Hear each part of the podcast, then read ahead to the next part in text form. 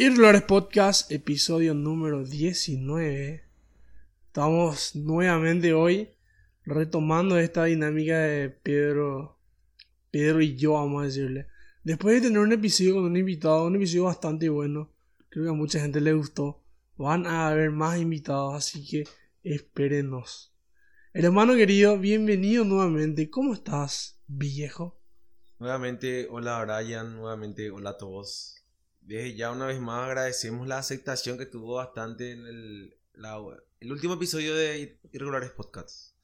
Estuvo bastante bueno y salimos de la dinámica habitual como estaba diciendo Brian.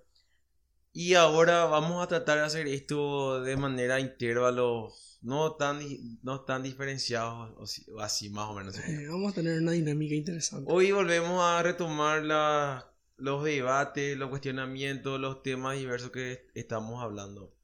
Así que prendete una vez más al programa de Irregulares Podcast. Suena la música.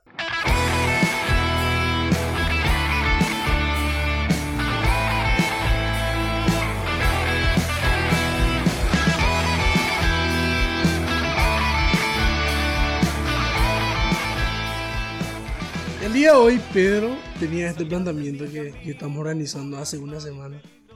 Y que era esto que estábamos escribiendo y que era justamente... ¿Ves que a menudo se dice... ¿Te escucho? Eh, los temas que venimos sacando para ustedes, porque esto, Irregulares Podcast, es tanto como... Es, para, es de nosotros para ustedes. Totalmente. Así lo venimos desarrollando en la semana pensando, viendo las actividades, el- los estados de, la, de nuestros amigos, de los seguidores, Lo que pasa en el mundo. lo que ocurre y entonces a raíz de esto viene, viene el tema que Brian les va a estar hablando a continuación. Como, como estaba diciendo antes que Pedro me pise, era de que a menudo se dice que hay que siempre buscar eh, hacer algo bueno. La gente te dice, tus papás te dicen en la escuela, en la iglesia, y que hay que buscar la manera más, a ver, eficiente de que de serle útil a la gente, de hacer bien las cosas. Pero siempre hay este cuestionamiento que, que, me planteo y que hoy en día quiero compartir con vos, Pedro, y con todos ustedes esto de el mal menor o el bien mayor. ¿Qué es lo más accesible? ¿Qué es lo que hay que alcanzar a, me- a medida de la realidad y de lo posible, hermano? No sé qué podemos empezar hablando acerca de esto que está contando. Ufa. Son palabras tan simples, pero tan profundas y que te hace pensar millones de cosas. Bueno, el mal menor o el bien mayor. Entonces, el mal menor sería, eh, me ayudas a definir que sería, Tipo, a ver, buscar que, que menos gente sea afectada, hombre. Sí, Re- O sea, controlar. Ponerle vamos, vamos a hacer la analogía de una explosión que va a destruir toda una ciudad. Y controlar esa explosión a niveles lo máximo posible. sí, sí, ya, ya tengo un ejemplo, pero que estar diciendo a continuación. O el bien mayor, que va a ser un, pero bueno, en este caso el mal menor vendría a ser que va a ser un, Reducir- un mal que mal necesario que le va a agarrar a una- un- solamente a un cierto número de personas. Sí, es interesante. O el bien mayor que va a ser lo mismo pero a menor escala por ahí sería. Pero más o menos mal menor y bien mayor vendrían a ser más o menos la misma cosa. Y allá al final puede ser. Pero, a ver, ah, yo tengo mucha discordia con estos dos términos. Vamos a escuchar porque para mí es prácticamente la misma cosa. Entiendo. ¿Por qué? Porque el mal menor es esta idea. Yo, yo soy más fan del mal menor de que el bien mayor. Porque la gente te dice, o sea, esta, esto que siempre decimos, el bien mayor, llega Reyes Magos, llega Navidad y te vas y le llevas, eh, no sé, eh, chocolatada con galletita a un cierto grupo de niños y el 90%, 99,9% se queda sin eso. Eso es, el- podría decirse que es el bien mayor. Y el mal menor, como está diciendo, es reducir a toda costa lo que pueda pasar. No, no sé si me estoy explicando bien o como una mierda, pero como está diciendo, el- bueno, Sí. Eh, un ejemplo de, bien mayor sería esto que está diciendo. A ver, un ejemplo estúpido de, los videojuegos, por ejemplo. Vos, tenés, un healer, el curador, y con un poder tenés que curar a la mayoría. O sea, optimizar lo más eficiente posible algo para que sea, para que le alcance a más personas, vamos a decirle. Y el, y el bien, o sea, la puta carajo.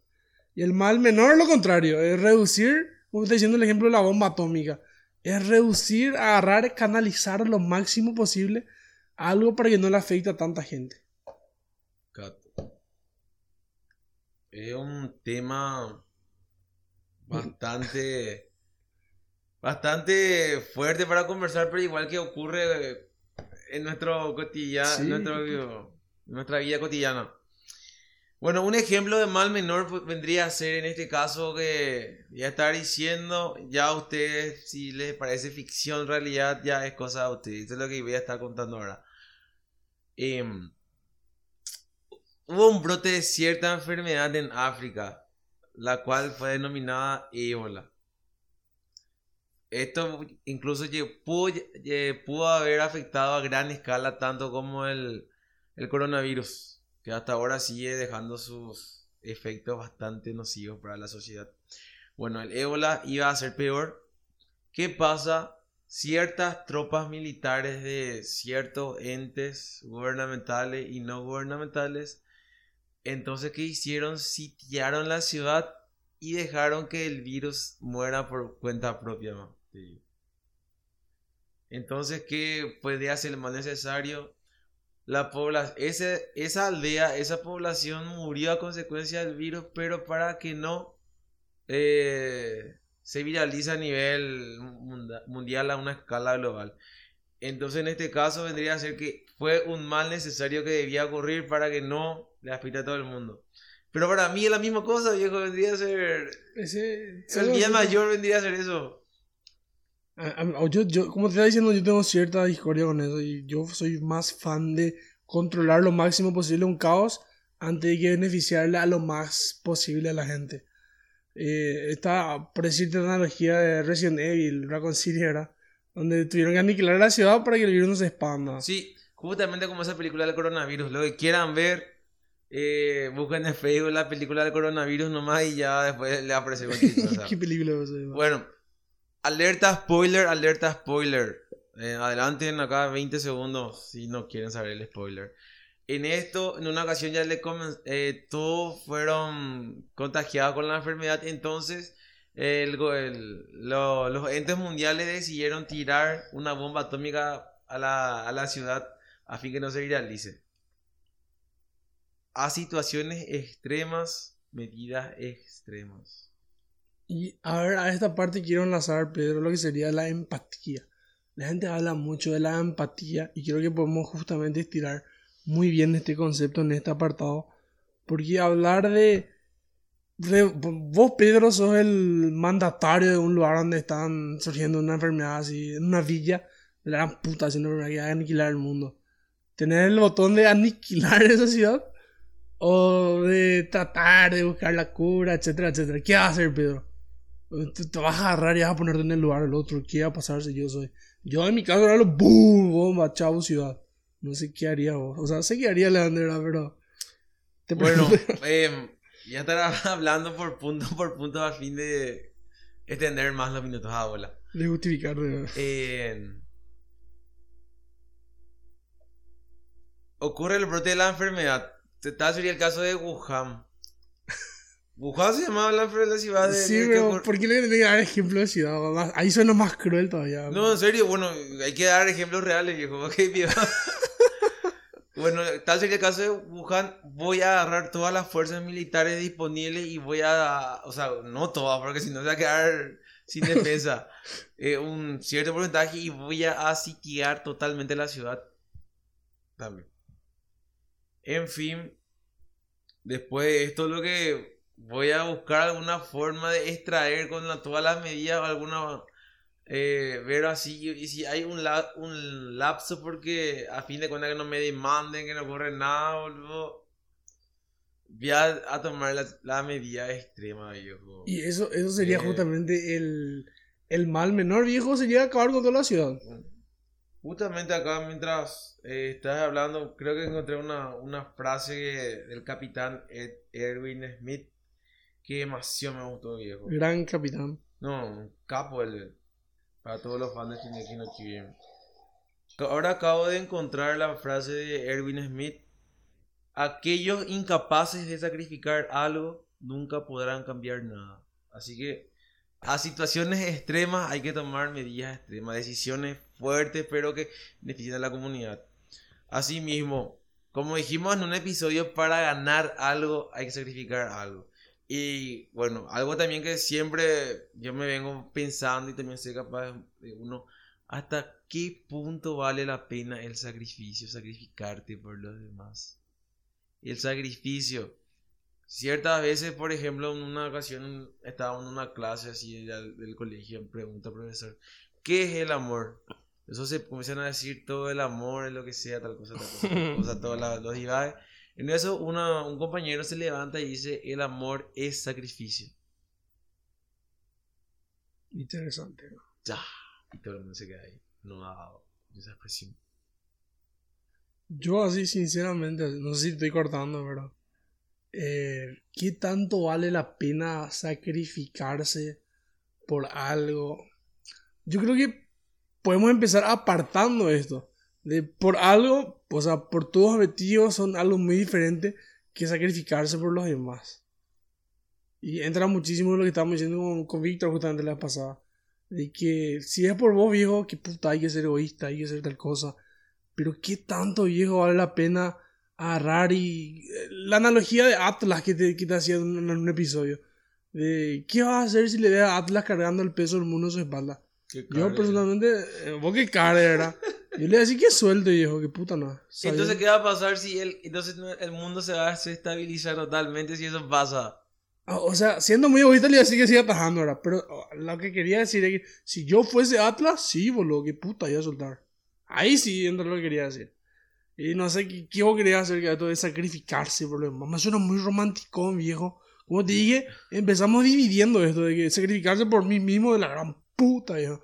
Pero por lo demás, ¿qué onda? Bueno, en estos tiempos hay que saber, a ver, bastante, estar bien seguro de las cosas por las que vale la pena sacrificarse. Jugarse por la persona vendría siendo otras cosas. Eh, también. Poner las manos en el fuego por los demás. Yo personalmente soy capaz de sacrificarme por ciertas personas. Soy capaz de romperme el lomo, dejar de lado algunas que otras cosas. Inclusive sacrificar la, la vida del, del Pedro Senario Radín por ciertas personas. Eh, eh. Hasta ese punto, pero por la gran mayoría, ponerle que por el 92% no soy capaz de hacer eso. Eh, allá sí, yo, yo también me paso mucho eso de que pensar.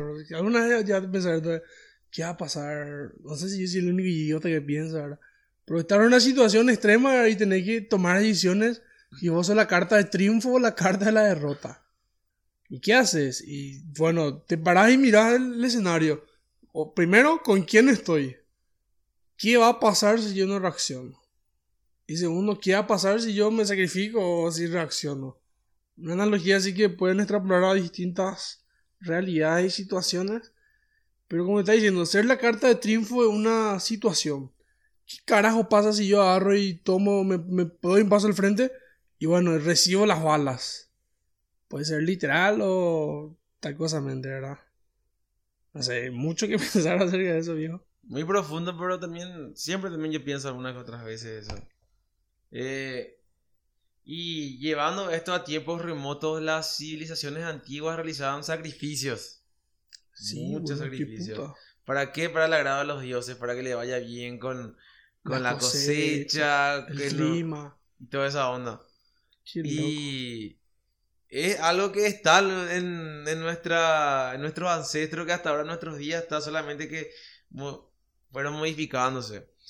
Un, también me acuerdo de en cierto grupo que una vez pertenecí, también hubo el tema que el tema del trasplante de corazón. Vos sos el doctor que tiene que decir a quién le da. Hay dos personas. Uno es una persona joven y otro es un señor de edad.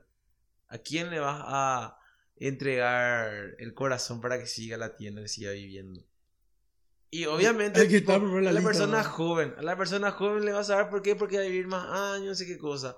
Bueno, pero el punto está. Y el señor de edad, siendo que él es padre de dos hijos que tienen que mantener una familia que sin él, eh, sin él no, no va a poder sobrevivir la familia.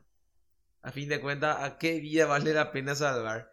Por esto, hay que tomar, hay que saber bien qué vida sacrificar, qué, qué vida vale más. Eso, y justamente eso es lo más difícil. A mí me ha costado un montón. O sea, ¿Qué ¿cómo, vi- cómo te da el ejemplo estúpido de. ¿Cómo se llama de los juegos de Saw esa película? ¿Conoces? El juego del miedo. Juego del miedo, bueno, le tiene a su dos amigos ahí que puta, ¿quién le va? Pero uno no va.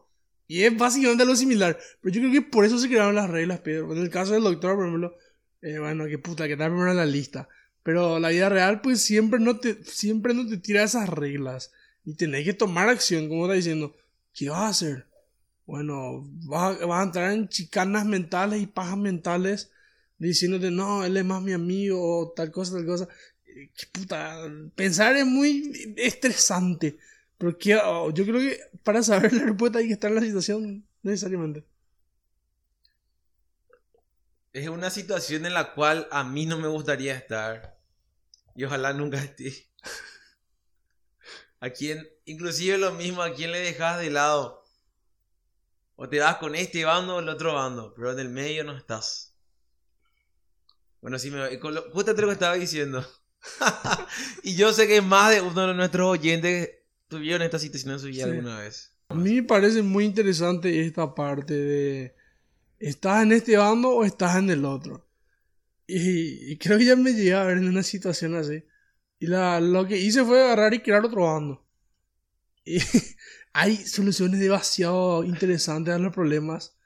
Y yo, yo eso siempre digo a la gente, o sea, a la gente que me pregunta y a la que toca hacer esta, este consejo de no encerrarse y de siempre va a haber una tercera opción. Por ejemplo, la pasada mi sobrino le, le estaba diciendo, eh, me dijo que quería cenar, le dije, ¿querés esto querés esto?